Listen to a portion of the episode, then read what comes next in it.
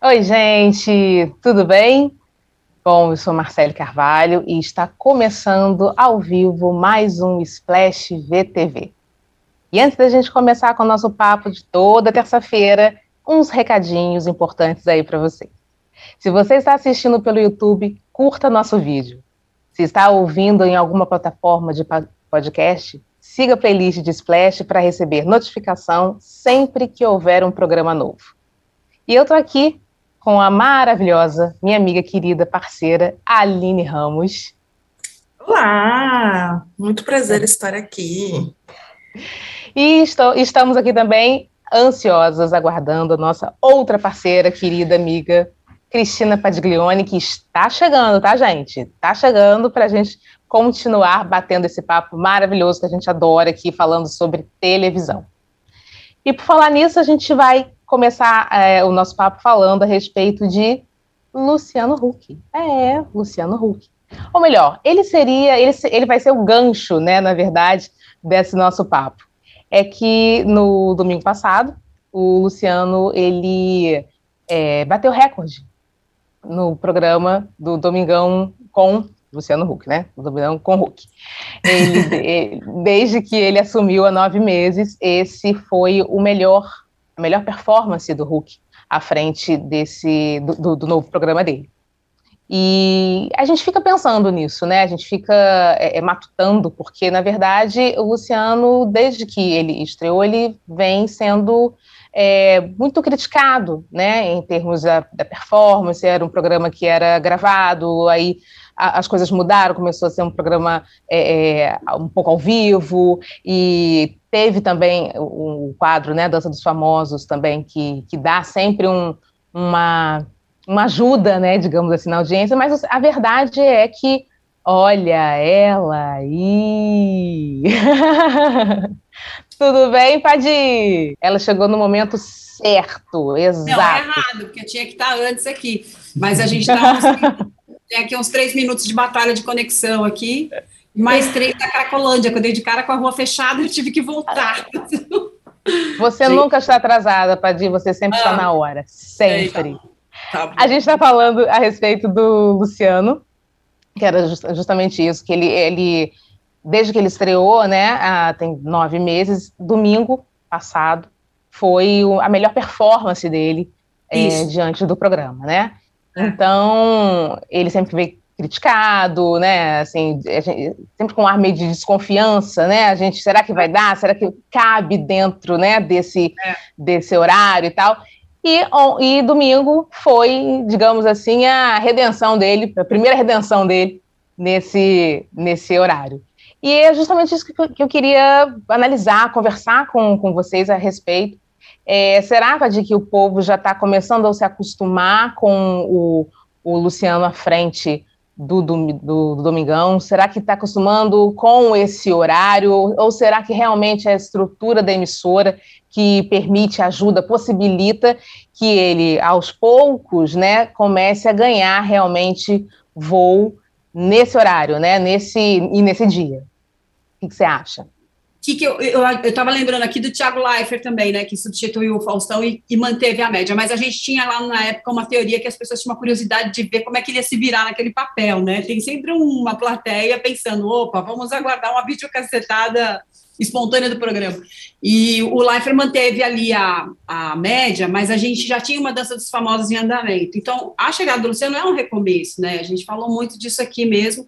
Eu não acho que qualquer apresentador ali desse conta do recado. A gente está falando de profissionais muito competentes, mas é claro que essa estrutura da, de equipe, de quadro que já tá, é consagrado, de dança dos famosos, é claro que você poder contar com o elenco da casa, é, nos produtos de maior audiência, no caso agora Pantanal, né, tem abastecido ali semana é, semana, domingo retrasado, teve, a gente teve as duas Jumas no, no júri, né, ou foi, já faz duas semanas, não me lembro agora, mas são, são elementos que, o, por exemplo, o Faustão não pode mais é, contar. Ele pode ter estrelas de gabarito muito alto, que já não tem mais vínculo com a Globo, mas as estrelas que estão fazendo sucesso naquele momento, que são da novela das nove, continuam sendo uma prerrogativa só da Globo, né?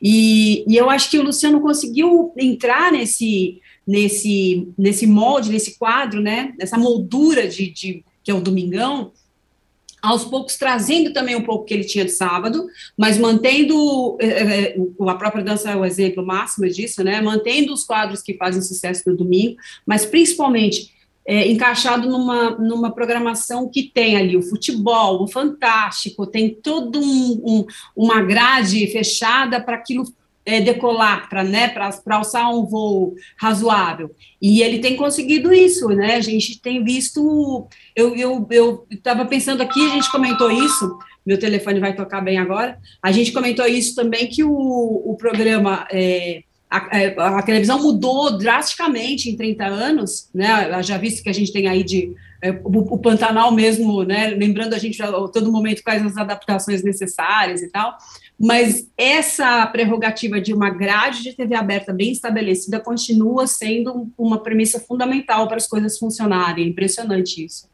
E aí tem essa contraposição do Faustão, que tentou construir ali uma grade na Band em um ano, mas é um trabalho demorado, né? Você estabelecer uma grade bem estruturada é um trabalho demorado. O próprio SBT ficou dois anos reprisando, sei lá, 80% da grade, e não perdeu tanta audiência assim, né? Então, tudo isso tem uma questão de hábito mesmo, né? E é impressionante como isso ainda manda muito no, no ligar e desligar da TV, no zap, é muito impressionante. Você acredita, de repente, Aline, que a gente sempre falou aqui, né, que, que é, é, televisão é hábito, né? A gente tem que se, se acostumar, a gente tem que, quando muda, né, na verdade, os programas, muda é, de dia, a gente acaba se, tendo que se acostumar é, um, é, um, uma nova rotina, digamos assim. Você acredita que as pessoas agora come, estão começando realmente a se acostumar com, com, com Faustão, não, com, com Luciano à frente do, dos domingos? Ou ainda é um pouco difícil de, de ver aquele apresentador ali na, num horário que era do, do Faustão? Olha, eu acho que as pessoas estão se acostumando sim. Passou aquele, aquela rejeição inicial, que é como na escola, né? Quando trocam a professora, a turma odeia a nova, assim. Ah, vem a substituta, fica com raiva, cria problemas no início. Eu sinto que a audiência, às vezes, da televisão, quando troca o apresentador, é um pouco assim, né? Tem essa, essa resistência. E o Luciano Huck tinha bo uma boa resistência a isso. Aqui parece que foi se acostumando, né? Ele tá ali toda semana, não tem o que fazer. Você se acostuma com a voz, se acostuma com, com a imagem dele, né? Tudo isso vai facilitando. E ele faz coisas ainda, até no seu próprio discurso, que é um pouco repetir o que o Faustão fazia. É, uhum. Me chama muita atenção que ele chame os convidados e fale: ah, filho de ciclano, é, é. pai de, da, da Maria, e faça essas relações familiares, que é uma marca muito grande né, do, do Faustão. E ele faz isso sem qualquer problema, sem qualquer constrangimento. Então, acho que isso foi facilitando, ao mesmo tempo que ele é muito querido também pela classe artística. Né? O, o acho que o, o Hulk tem, tem essa vantagem. É, isso é uma, uma qualidade dele como apresentador, que ele consegue convidados, é, que normalmente são mais difíceis, como uma Anitta da vida. Então, ele tem muitas relações aí que facilitam também esses convidados que tratam ele muito bem. Tem essa relação, então pode rolar essa transferência. E, e o que a Paty falou da questão de, da programação da Globo ajudar, acho que não, não, não, não tem jeito, né? De fato, é, ele veio do BBB, que por mais que a gente tenha criticado é, querendo ou não, um, um produto de sucesso dentro da Globo. Então, as pessoas querem ver sim a Jade Picon é, no Domingão, elas querem ver sim o PA, querem ver o Arthur, querem ver a reação deles. E agora com Pantanal, né, que, que, que é um sucesso absurdo. Então, ele acho que é uma mistura de você estar tá se acostumando com tenho curiosidade para outras coisas que eu gosto da emissora e vão ter espaço ali. Entendi. Mas tem também um outro lado que eu fico pensando, é o seguinte, o, o Faustão, ele tem também um leque de, de artistas à disposição dele, digamos assim, que não tem vínculo com a Globo, mas estão ali com, nos streams, estão fazendo outros, outros trabalhos. Isso pode, de repente, não, não, não, não conta também como peso você levar é, um Antônio Fagundes, de repente, para uma, uma pizzada, né, ali, na, quando estava bem ali naquele burburinho, né, é, da, da, história lá de Verdades Secretas, né, que já tinha tudo, tudo, gravado ali, mas enfim, levar um Kleber Toledo, né, levar todo mundo que está ali naquele burburinho, isso também, de repente, não, não conta né, é, é a favor e, e peso né, para chamar a audiência para o Faustão? Não, eu acho que super conta. É, eu acho que super conta, mas é, como eu falei, assim, ele pega, ele, por exemplo, teve a, a sorte de pegar a, a Camila Queiroz e o, e o Kleber, ali logo depois desse burburinho, como você citou, sobre verdades secretas. Mas ele não tem, é, é, não vai ter isso toda semana à disposição dele, e vai ser uma coisa muito casual que apareça ali alguém que acabou de causar alguma coisa e não tenha vínculo com a TV Globo. Ele levou, acho que no primeiro dia, né, esse show maravilhoso do seu Jorge Alexandre Pires, é, mas também, assim, é, você passado um mês, um programa de segunda a sexta, você acaba esgotando muito rápido essas opções. Ele já não tem tantas opções quanto ele tinha na Globo, e ele tem agora uma é, grade muito mais extensa de programa, né? Que é de segunda a sexta, é, duas horas e pouco, assim, ele tem por dia mais do que ele tinha por semana nos últimos tempos. Então é complicado, né? Ele tentou ali fazer uma adaptação de um quadro de dança, que é uma coisa que encanta as pessoas, mas não são famosos, então ele tentou buscar uhum. outros motes. Eu acho que a produção fez todos os esforços, mas a gente tem que lembrar que esse horário era um terreno morto, né? Porque tinha ali o, o pastor antes, o R.R. Soares, ele era é um, era um horário que dava traço. Então, você trazer pelo menos dois pontos de audiência já é muita coisa, né? Tipo 200, 400% do que tinha antes, assim. Mas a gente queria mais, né? A gente tinha uma expectativa demais, é, em razão do, do potencial desse apresentador em vender, em ser é, tão acariciado pelo mercado publicitário, enfim. E as opções dele realmente são menos do que era na Globo e ele tem mais edições. Isso, faz, isso dificulta bastante, né? Exatamente. E é isso que você falou, a gente estava com essa expectativa, né? Assim, muito se falava, né? Muito o tempo todo sobre a estreia do Faustão, né? A estreia do Faustão na, na Band, depois de 32, 32 anos, se não me engano, na, na TV Globo. E aí ele volta, né, para uma emissora que da onde ele saiu, né? Porque foi consagrado ali, saiu para ir para a TV Globo. Então tinha tudo isso. Ok, que a gente não esperava que ele desse, obviamente, a mesma quantidade de pontos de audiência que ele dava na TV Globo, né? Mas teve essa primeira sensação da estreia, né? Que foi um, um, uma, uma audiência muito boa e talvez a gente esperasse que se mantivesse um pouco ali, né? Essa, essa, essa audiência que ele arrecadou ali na, na estreia, né?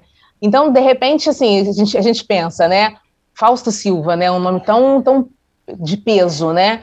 É, numa outra emissora. Será que então não é o nome, não é só o nome, é toda uma estrutura, mas a, a, a, a Band também investiu né, numa uma grande estrutura para esse apresentador.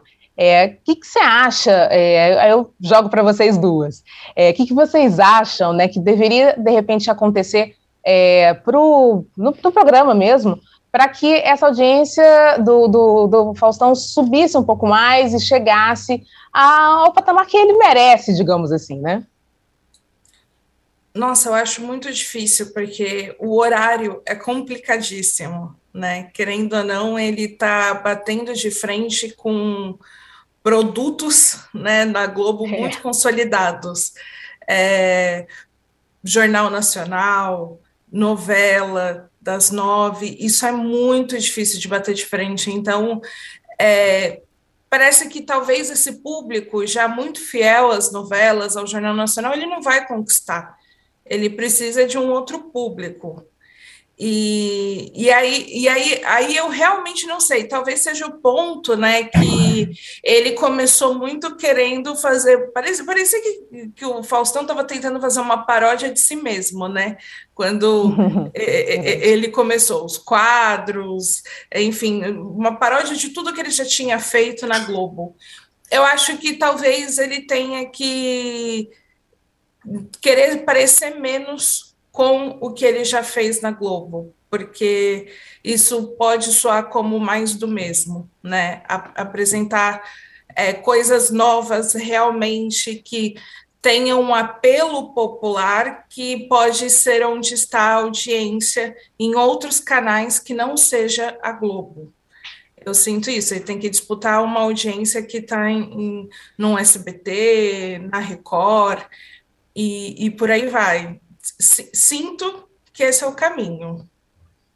Entendi. E você, Padir? Tem, tem jeito, Padir? Eu acho que demora um pouco para as coisas acontecerem, né? Para você ter um resultado dessa grade da maneira como eles esperavam. É, eles, o que eles conseguiram fazer já foi emendar um pouco essa o Faustão com a com o jornalismo da Band, que é muito forte, né? O da Atena segue, vem num horário bom, assim, ele consegue manter um bom patamar para Bandeirantes. O Jornal da Band tem uma relevância de audiência normalmente maior do que o resto da grade. Então, só o fato de você conseguir trazer uma atração logo depois dessas duas, e lembrando que da Atena também segue a Cátia Fonseca, que vai muito bem, né, a Tati? Uhum. É, para os padrões da Bandeirantes tal, ela não vai bater o SBT e a Record, mas ela vai bem para o padrão do Band. Então, eles conseguiram fazer uma grade que vai até 10 e meia da noite. Agora, esse desafio de encarar Pantanal, é, talvez eles estivessem contando com uma situação meio irreversível da novela das nove, né? A novela das nove perdeu audiência e, e, e isso está consolidado, não vai voltar a dar 30 pontos, porque as pessoas estão em várias telas, toda aquela conversa. Só que não, de repente apareceu uma novela que trouxe muita gente de volta, trouxe jovem para frente da TV. Então, é, tem aí uma, uma missão mais inglória de tentar criar mais conversa a partir desse programa, é, fazer o ali, eles, eles estão lançando concurso de atriz, é, fizeram concurso de, Agora acho que não é aqui com o meu telefone, gente, não sei o que aconteceu aqui. Alguma coisa vai explodir. Bom, mas o caso é que essa, essa, essa consolidar esse plano demora um pouco, né? E eu não, não acho que vai ser possível fazer isso já. Eu acho que o Faustão pode crescer de repente aí 10, 15, 20%, mas é, talvez ele não consiga chegar no 6 que a gente esperava antes da estreia, né? Entendi. E a gente hoje... quis saber. Não, fala, fala, fala. Então, hoje está tudo funcionando.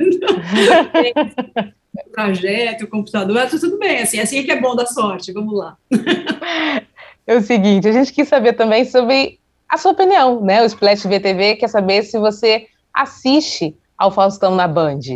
O arroba Clebson Neves disse não por conta do horário. Olha isso, por conta do horário. Conflito com o Jornal Nacional e Pantanal. Tem jeito, gente. Simplesmente o encantado, né? O velho do Rio encantou aí todo esse horário. Então não tem jeito, tá todo mundo grudado mesmo em, em Pantanal. É, se, também a gente perguntou se você esperava que o Faustão na Band é, fosse bater, né? Tivesse mais audiência que a TV, na TV Globo. No Twitter, as pessoas disseram é, sim, ele é, ele é um sucesso, 36,7%. Não, Globo é Globo, 63,3%. No Instagram, é, sim, ele é um sucesso, 39%. Não, Globo é Globo, 61%.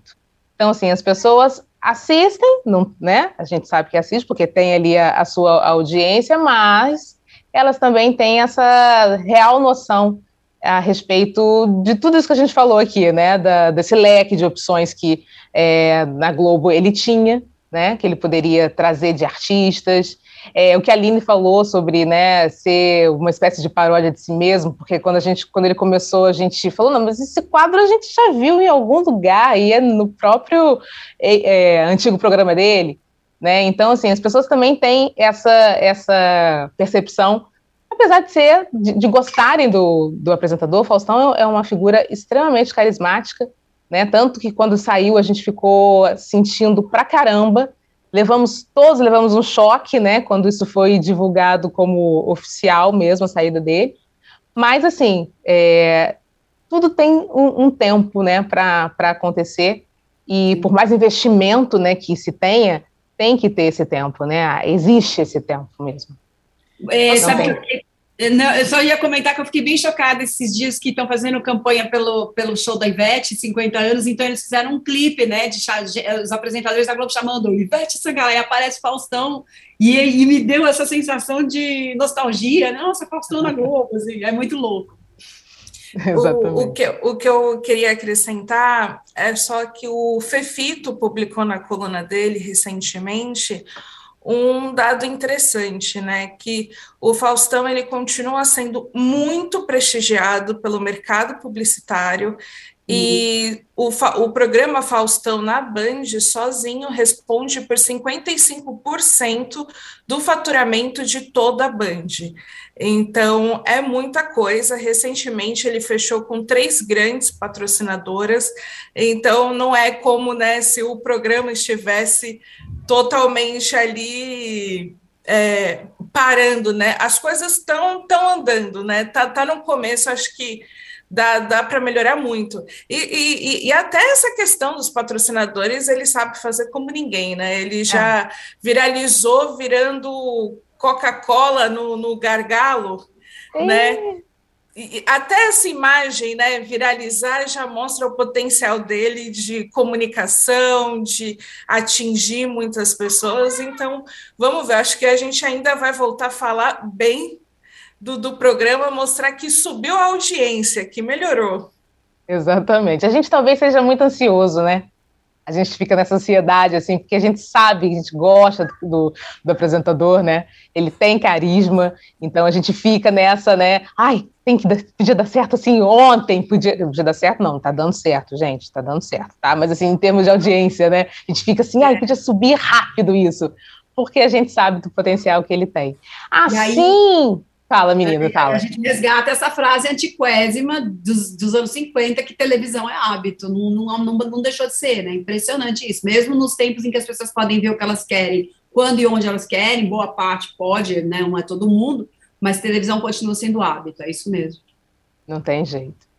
E por falar nisso, por falar em hábito, né? Por falar em nostalgia, enfim, tudo isso que a gente adora conversar a gente não tem muito, né, como fugir de um assunto que está aí na boca de todo mundo, nas redes sociais e tal, que é Pantanal, como a gente estava falando aqui, né, até mesmo, né, o horário que o Faustão começou, é, é, o Faustão está, é, acaba sendo um pouco prejudicado também muito pelo, pelo sucesso de Pantanal.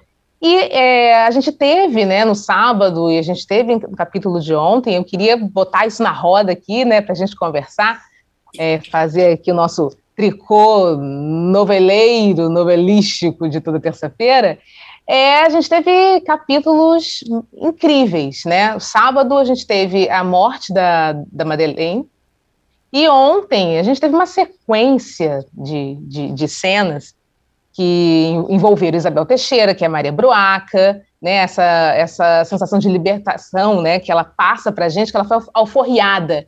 E todo aquele diálogo que ela teve com o Tenório, um diálogo pequeno, mas forte ali, né, das coisas que ela coloca, e essa expectativa, essa expectativa do encontro, né, de Zé Leôncio e Zé Lucas de Nada. Minhas amigas noveleiras, eu queria conversar com você sobre isso e com todo mundo que está nos assistindo. O que, que, vocês acharam desse, desse, desse, desse capítulo, dessas cenas? Como é que, como é que bateu para vocês a cena da, da morte da Madeleine?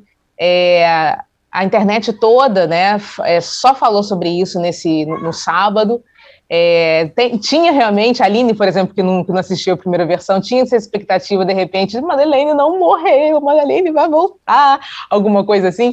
Queria que vocês falassem um pouquinho sobre isso, porque, ó, eu fiquei toda arrepiada mesmo com essa morte dela e com um flashback, né? A vida passa como um filme na nossa cabeça, né? E como foi na cabeça de Madeleine. Quem começa?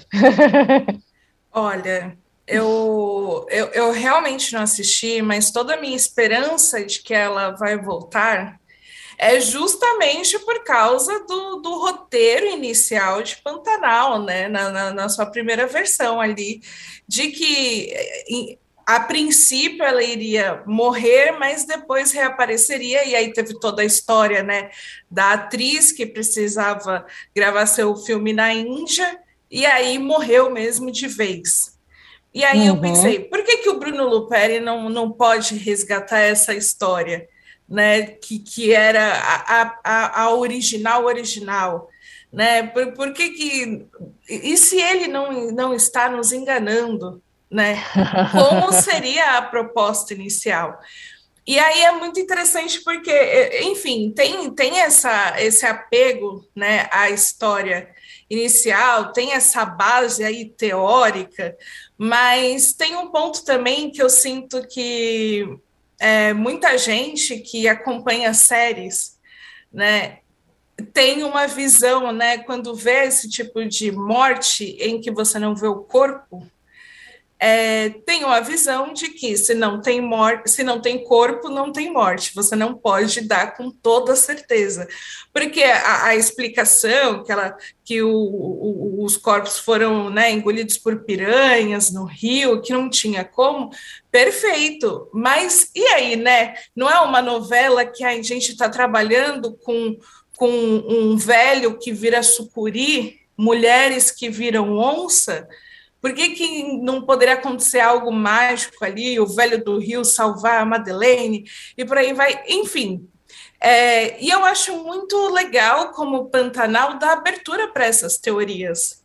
Né, faz com que a experiência fique mais gostosa.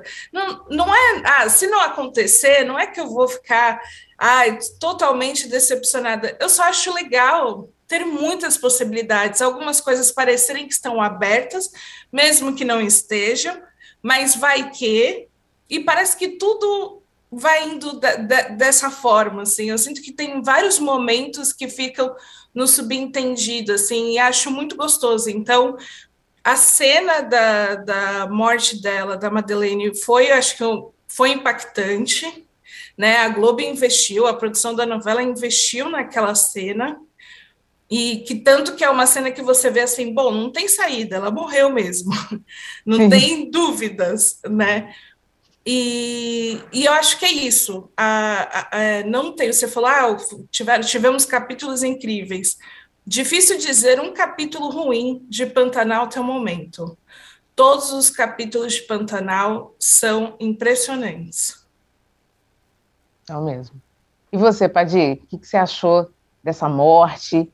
Sobre a expectativa nossa também desse, desse grande encontro e da Isabel, obviamente, como Bruaca, chutando o pau da barraca. Eu estava, quando a Aline falou agora das, da, dos, dos mortos que os corpos não são vistos, é, por isso que a gente alimenta teorias de que Michael Jackson não morreu, que o Bin Laden não morreu. né? Isso está no imaginário popular, no noticiário mesmo, assim, não precisa nem na novela, as pessoas ficam mais será que morreu e tal. Então, é natural que tenha, e acho muito bom você lembrar que a novela abre essas possibilidades, né? ela não trabalha com realismo, realismo, ela trabalha com real... E nem a gente pode dizer que é um realismo tão fantástico assim, porque nos rincões do Brasil contam-se histórias maravilhosas nesses naipes, né? nessa mesma é, nessa, mesma, nessa mesma, nesses mesmos moldes da, do cara que vira sucuri, a mulher que vira onça. Tanto é que quando os personagens rurais encontram os personagens urbanos, eles é, é, existe esse questionamento. Ah, Jobim, você não acredita nisso, né? Que, que esse cara é o seu avô e ele vira sucuri. E aí ele diz: Eu achava que era, agora eu tenho certeza. Então, então é. tem existe esse confronto, esse questionamento, não é que é uma coisa ali, Harry Potter, né, que sai voando de vassoura e todo mundo acredita porque tem uma lógica do mundo dos trouxas, não sei o quê, mas assim, tem toda uma lógica realmente do mundo rural, é, que conta, né, muitos causos e chega nesse nível de é, alimentar uma expectativa como essa da Madeleine. Eu também acho que ele não precisava matar a personagem, agora, para piorar a nossa falta de esperança de que ela realmente esteja viva, ela apareceu, acho que no próprio Domingão, não foi? Do, do Hulk outro dia, com um cabelo escuro já. Então, não sei se ela, ela, se ela vai voltar, ela já acabou de gravar, né? De qualquer forma, assim, é o que parece, assim, que ela deu o cabelo, o cabelo loiro de Madeleine já se foi na composição do, do da atriz ali.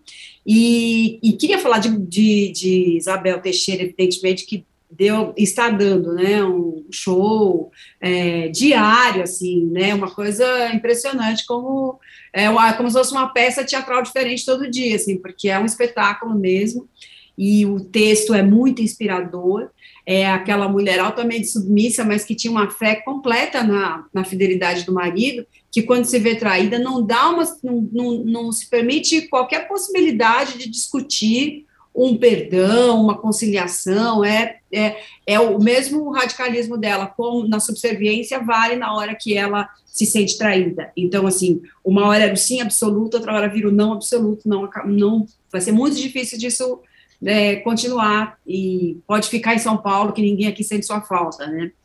É, o texto é muito bom, acho que ajuda bastante, mas acho que o Sticer escreveu isso até no Twitter, é, se, o, o, texto é muito bom, a situação é muito dramática, mas talvez se fosse outro autor escrevendo aquele texto, não tivesse essa pegada. Né? Ele testou o Valcir Carrasco, que trabalha com uns diálogos muito mais retos, muito mais maniqueístas, né? que não, não dão muita possibilidade da gente sentir ou refletir ou discutir, né? eles vêm muito mastigados. É, isso, essa parte do mastigados é minha, tá? Ele não falou tudo isso, ele só citou o nome do Carrasco, que seria, não seria a mesma cena, não seria talvez tão legal. Eu concordo super, assim, e eu acho que a gente tem muito chão para ver ainda agora, porque talvez a gente tenha aí para frente, né, a gente entrar nesse assunto, a família, a outra família do, do, do nosso querido Tenório, do Benício, é, na primeira versão ele tinha um, um, conservadorismo que o impedia de se separar, que, que, que não era, que, que queria manter essa aparência de homem, chefe de família casado, ainda que tendo duas famílias, isso ainda era uma coisa muito forte naquele período, mas hoje seria um conflito, um conflito mais fraco, né? O fato de ele não querer se divorciar. Então, o Lupério optou é, por inserir na história uma, uma, um enredo de racismo, porque essa outra mulher é negra e ele tem vergonha dessa mulher, e a gente pode achar que isso também não cabe mais para os dias de hoje, evidentemente não cabe para ninguém, nunca deveria ter cabido, mas cabe nesse personagem com o caráter ruim, a índole ruim dele, a índole escravagista dele, tudo isso cabe perfeitamente nesse personagem, é, de não querer assumir publicamente uma mulher que é negra. É, e aí eu não sei como é que ele vai resolver que, mesmo ele tendo um casamento com essa mulher que ele deve amar, né, deve ter alguma, deve ser uma coisa que para ele é muito visceral, para ele estar tá com essa mulher, mas ele não assume ela publicamente, e teve três filhos com ela. Com um outro spoiler, que o mais velho que se envolveu com a Guta, é, talvez não seja filho do Tenório, né, como na primeira versão foi assim, Agora a gente espera que seja. E nessa onda de a gente poder mudar alguns destinos de personagem, já que é um remake, e poder trazer Madeleine de volta, já que a atriz não é a Itala Nandi, que tem um documentinho, um documentário para gravar na Índia, eu também fiz um apelo para o Bruno não dispensar o, o, o Gabriel Sarter antes do fim da novela, como teve que dispensar o pai, que o Trindade fique até o fim, por favor, que não vai ter que fazer uma raiz é trovão depois, então ele fique. Ele disse que vai ficar, vamos ver, vamos ver.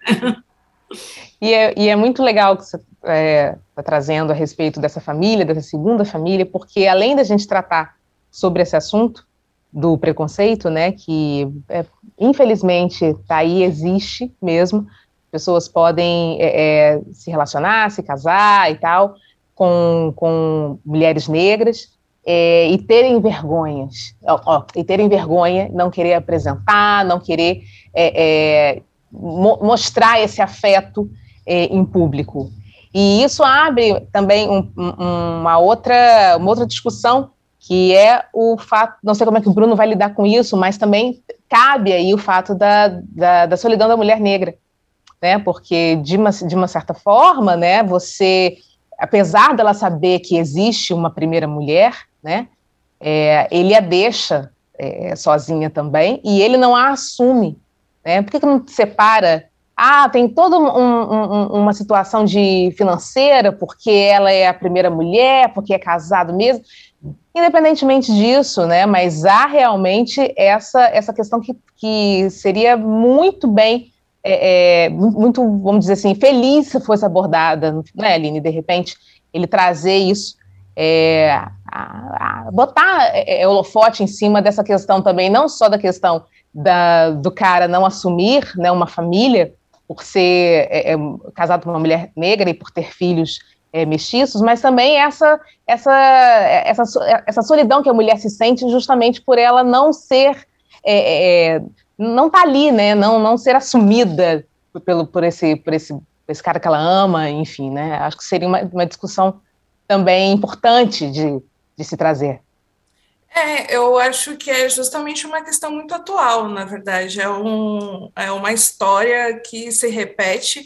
Acho que por mais que não seja tão desenhado assim, Marcele, provavelmente muitas mulheres vão se identificar, ou filhos de mulheres que estiveram nessa condição vão se identificar com essa história, né, de como existe tanto o abandono parental né, a partir dessa situação, como, enfim, o fato mesmo de que, estatisticamente, né, é, a gente tem a maior, a maior parte das mulheres que nunca casaram, que nunca é, tiveram um relacionamento, vamos dizer, oficial, mas que é, não significa que elas não viveram essas relações, são mulheres negras. Isso é um, uma questão mesmo, acho que muito atual e muito debatida. Então, acho que isso quem vai trazer vai ser o público, esse debate.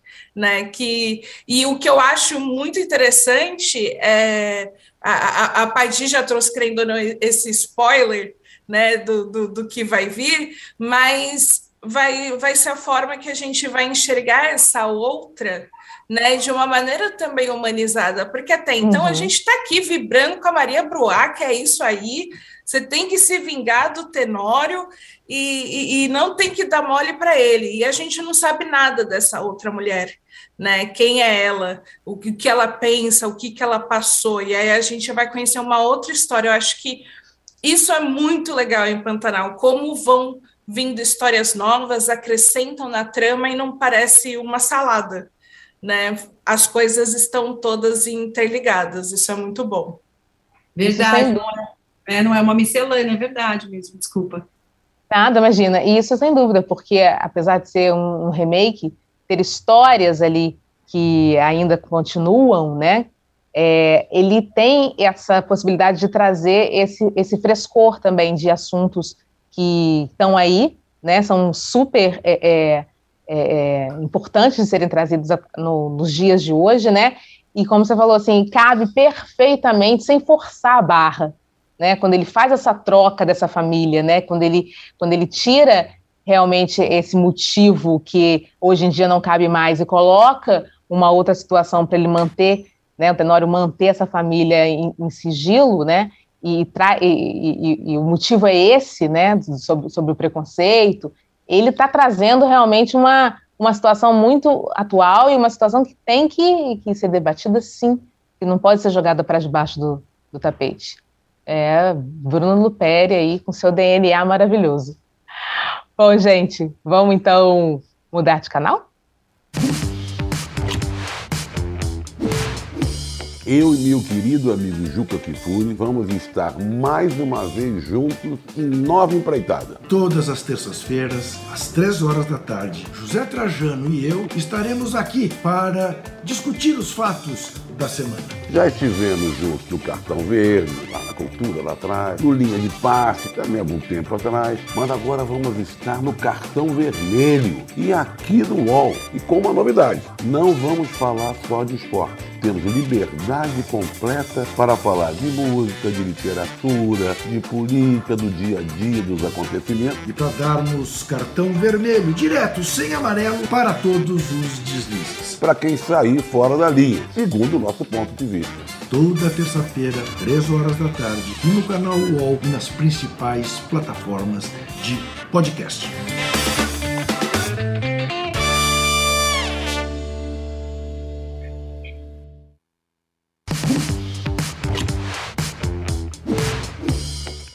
Oi, gente! Voltamos e vamos direto dar aquele nosso giro, dar aquela volta, né, pelas notícias de outros canais. Bom, é, se você é fã de uma trama latina, hum, saiba que o SBT ele vai trazer um remake em breve do Café com Aroma de Mulher, que está no catálogo da Netflix e faz o maior sucesso, não é, não é isso mesmo, Aline? A Aline vai trazer para gente aí.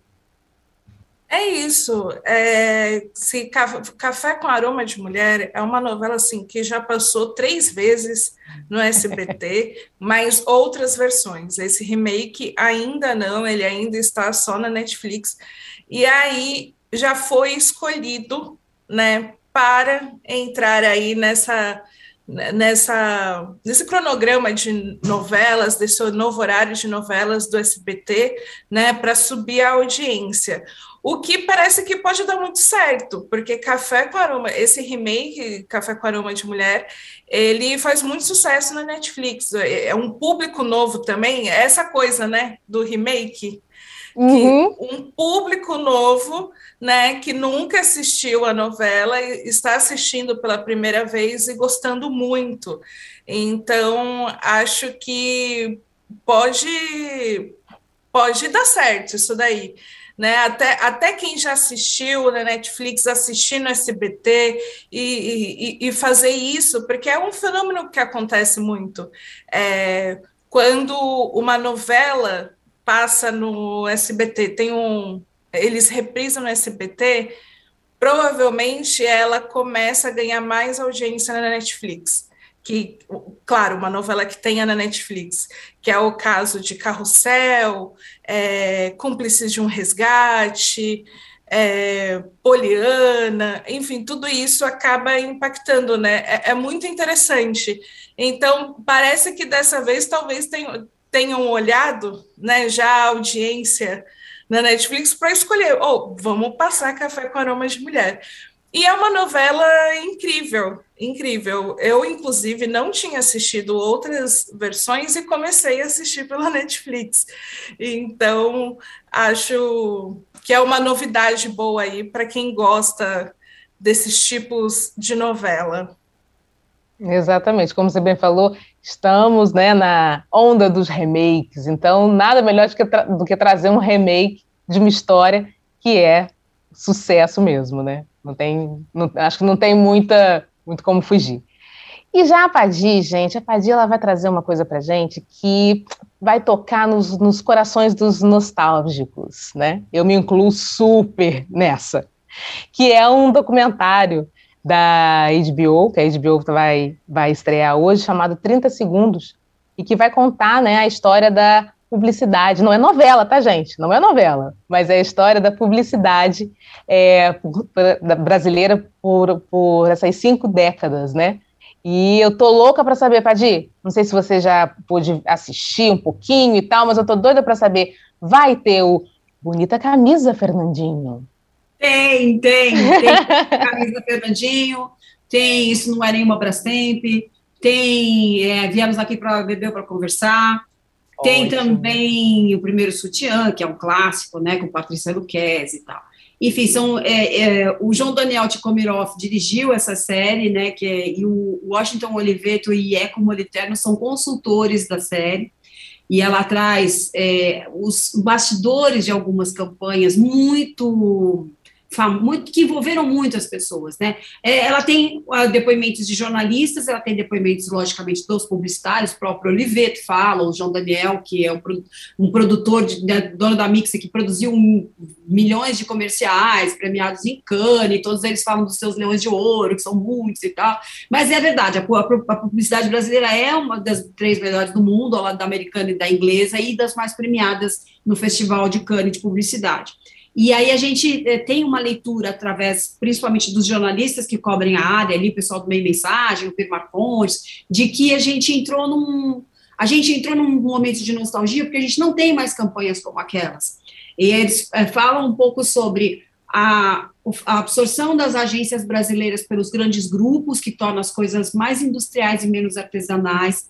E João Daniel me deu uma entrevista sobre isso, que eu escrevi um texto para a Folha, sobre o, o, o, o, você não fala mais diretamente com o, anunciante, que é o dono da empresa, né? Você tem uma etapa de pessoas até chegar nele, um book de regras até chegar naquilo, e isso vai tornando o negócio menos artesanal. E eles falam, tanto o João Daniel como o Oliveto, que também conversou comigo sobre a série, eles falam muito sobre a propaganda num, num contexto do entretenimento, é um negócio que está acontecendo com jornalismo e com, é, e com é, dramaturgia, séries e cinema, as pessoas entrarem muito nessa onda de seguir algoritmos e esquecer de emocionar, de é, tocar o coração das pessoas. Então, você vê essas é, campanhas, é, dá muita saudade e uma certeza de que realmente não há mais campanhas como aquela.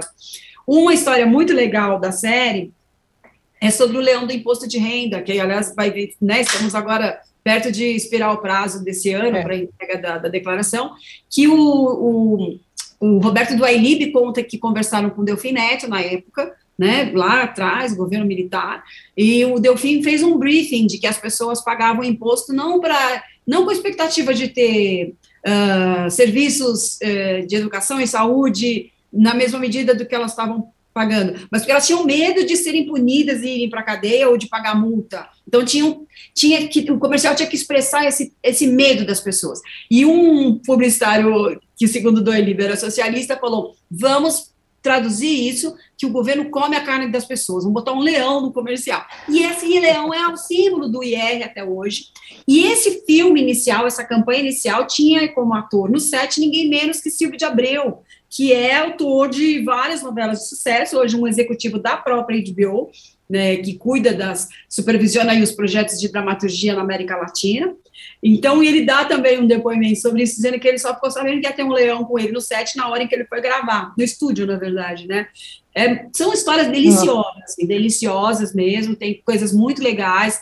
Tem Fernando Meirelles lembrando que os, o, o, ele, quando foi dirigir Cidade de Deus, ele foi muito seguro, porque ele já dirigia um filme toda semana. Então, vários cineastas, vários não, mas alguns dos nossos grandes cineastas, incluindo ele ali no topo da lista, tiveram uma, uma experiência inicial não produzindo para televisão, mas produzindo para é, televisão, mas para o intervalo comercial, né? É, são produtoras grandes como a Mixer e a O2 que se fizeram muito graças ao mercado publicitário. E essa arte de contar a história está nesse momento da propaganda brasileira, que é ali dos anos 80 até os anos 2000, a gente tem muitas campanhas legais. Tem Carlinhos Moreno falando do, do Garoto Bombril. Enfim, olha, é delícia. São cinco episódios, cinco, cinco décadas. Fala também do período de censura, tem histórias que eu não conhecia é, que era proibido fazer campanha de propaganda de anticoncepcional, inclusive preservativo, não podia.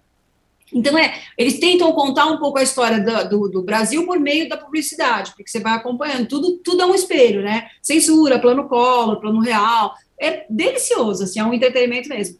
Então, HBO lança isso hoje 21 e 10, acho um episódio, e amanhã já está no HBO Max, quatro dos cinco episódios da, séries, da série eles vão colocar já no ar, chamada 30 segundos. Nossa, eu acho maravilhoso isso. Até porque, né? Também tem o Soul Boni falando, é, é, tem esse cenário todo, essas pessoas todas que fizeram a comunicação desse período estão lá. Não, e essas, e essas propagandas, elas marcaram muito, tanto que os bordões, né, para quem viveu aquela época, é, elas, eles ficaram, né, para sempre, vamos dizer assim, e os jingles também, né, as músicas, é, é. Bala de Leite Kids, aquela, aquela história toda, assim, então, até hoje, eu e meu marido, a gente fica de vez em quando aí relembrando alguns jingles daquela época, que quando nós éramos, né, pequenos, e a gente cantando para nossa filha, ela fica olhando assim, e fala, ah, filha, era muito bom aquilo. É, o próprio Cone fez alguns jingles famosos da Varg, que é uma empresa que não existe mais, as pessoas que, que presenciaram se lembram do, do, jingle da Varg, e tem um outro, que dos cobertores Paraíba, um negócio assim, que também é dele, assim. Então, todas essas histórias são ali contadas, é super bacana e inspirador também.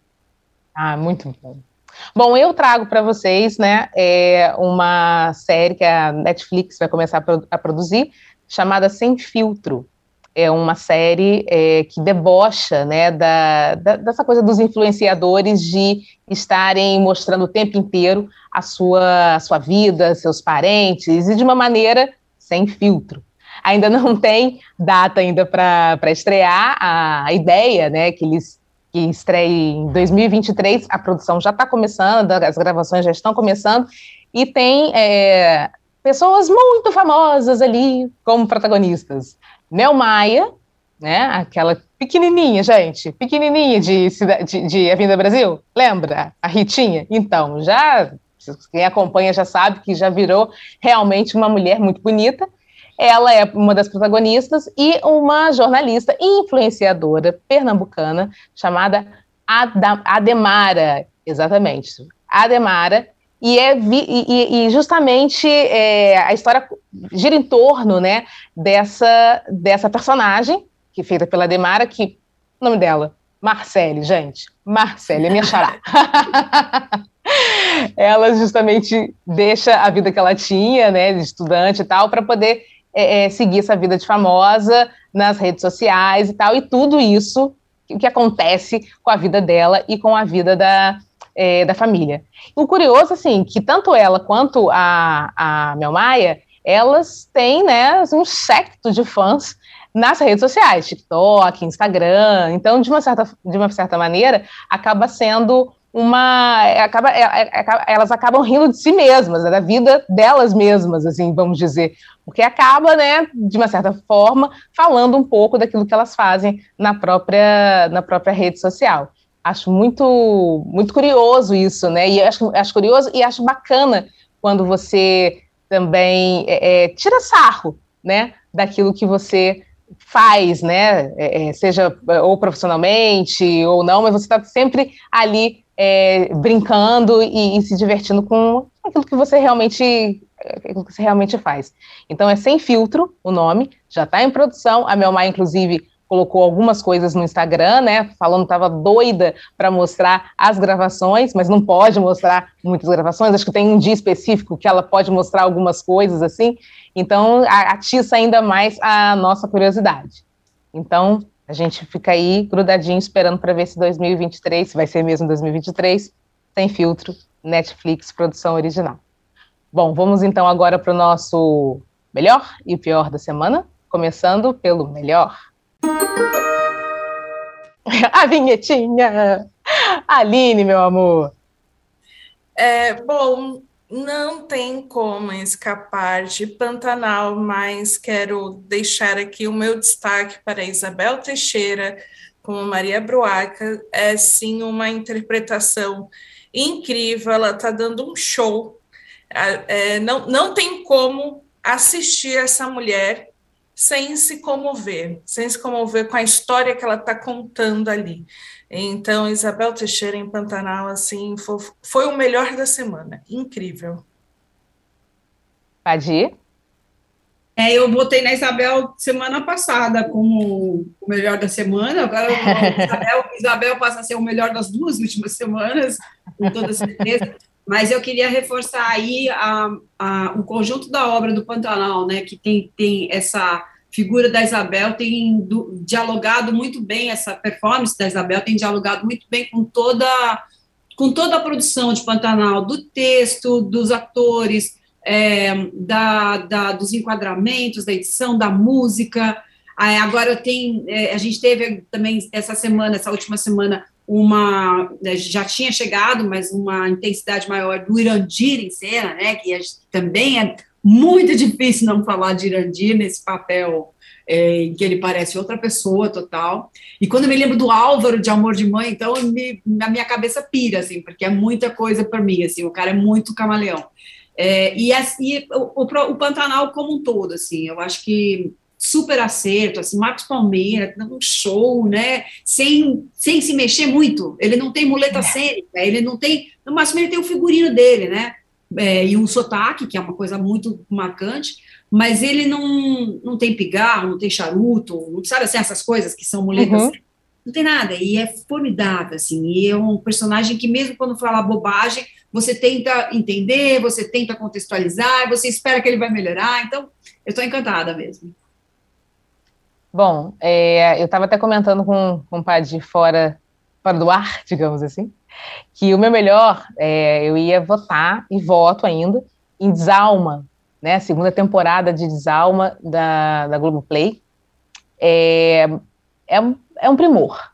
É um primor quando você pensa assim, ah, mas a gente consegue fazer é, é, histórias, né, é, terror, suspense, um toque ali de, de, de, sobrenatural, a gente que eu digo Brasil, né, que a gente fica às vezes estereotipado achando que a gente só faz é, comédia, comédia, comédia. Cara, é um primor essa, essa. A primeira temporada já tinha sido incrível. Acabou de uma maneira impactante que eu estava louca para saber como é, quando ia acontecer a segunda. E a segunda também.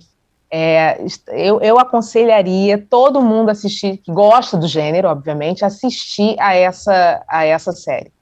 Porque ela mostra que a gente é capaz de fazer qualquer coisa, inclusive terror, inclusive é, sobre, histórias de, sobre, de sobrenatural. Mas eu também quero dizer rapidinho aqui, não posso deixar passar isso. Pantanal, gente, pelo amor de Deus.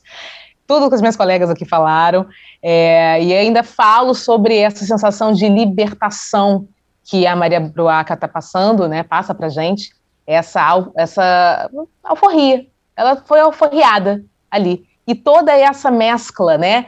Do drama quando, quando está ali com, com, com o Tenório, né? O ódio, a raiva de ter sido traída e a leveza de botar né, o troco ali junto com Alcides, que estão rendendo cenas hilárias ali dos dois, né? Então, esses são os meus dois melhores da semana. Eu vou agora, a gente vai agora para os piores. Vamos lá. Aline. Bom, o meu pior vai para uma notícia de bastidores que o Feltrin deu na sua coluna de que algumas funcionárias da Record foram punidas, uma foi demitida, por postagens sensuais no Instagram ou consideradas polêmicas, né? É, a, isso vem acontecendo desde o ano passado, né? A que foi demitida tinha sido alertada é, sobre as postagens dela, que eram postagens de biquíni e mostrando a tatuagem. Tatuagem parece ser um, ainda um, um, grande problema, né? Que o Mion falava, é, comemorou que pôde mostrar as tatuagens dele, mas enfim, essa funcionária passou por isso e logo depois foi demitida. Outras duas foram rebaixadas de cargo depois de terem postagens com biquíni e também pró-LGBTQIA é, a Record nega, né, fala que, que essas histórias não convêm, mas coincidentemente tudo acontece depois delas serem alertadas. As postagens acontecem, elas são alertadas e aí continuam e são né, ou demitidas ou, ou punidas aí.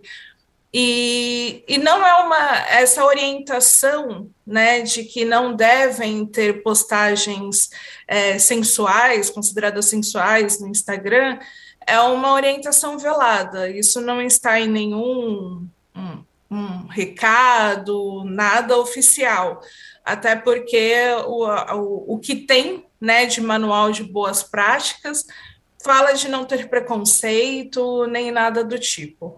Enfim, acho que é, essa é uma, uma situação lamentável, né? A gente ter funcionários que nos bastidores do, do, dos programas que a gente assiste e por aí vai, passam por esse tipo de situação. Né? Um, é, é, bem grave, na verdade. Eu ia falar um pouco grave, é, é bem grave. Bem, exatamente. Pode eu queria falar do melhor do pior, assim, porque, porque, é um pior que é muito, é um pior que é muito bom, na verdade.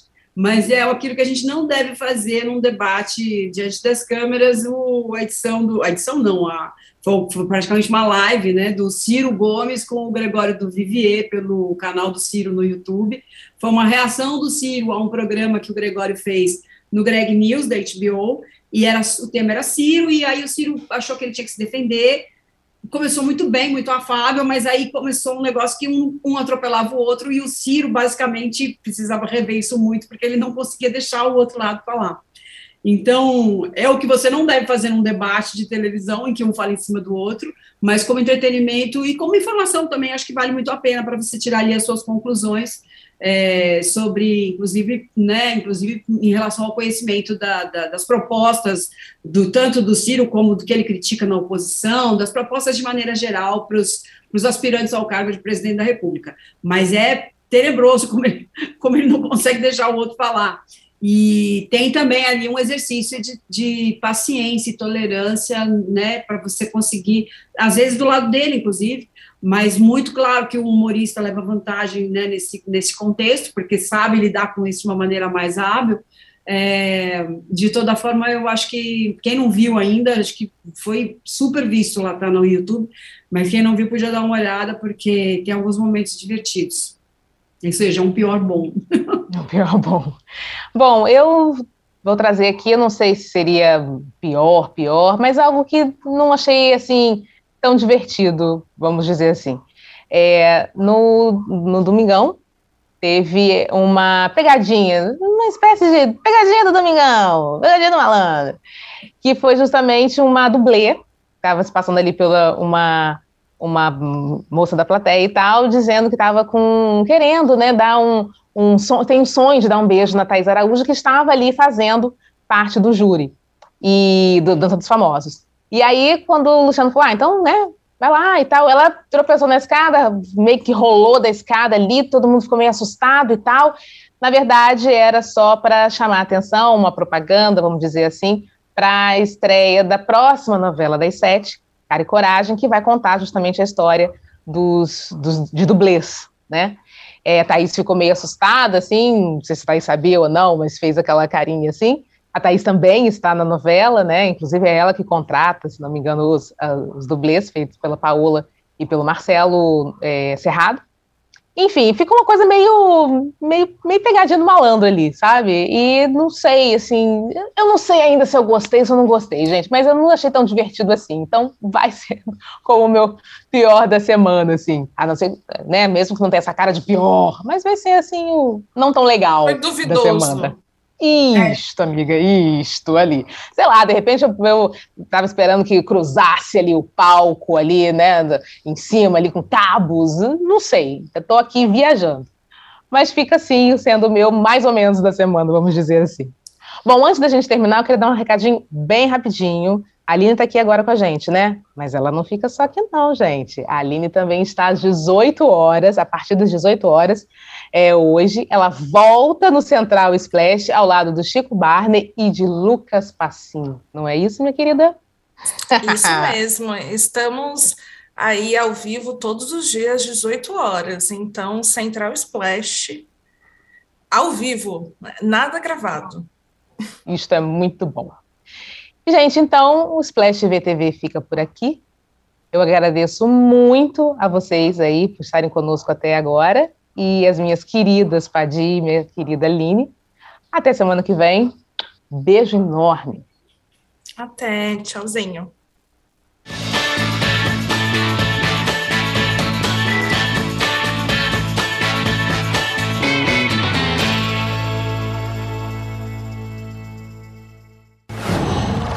哇。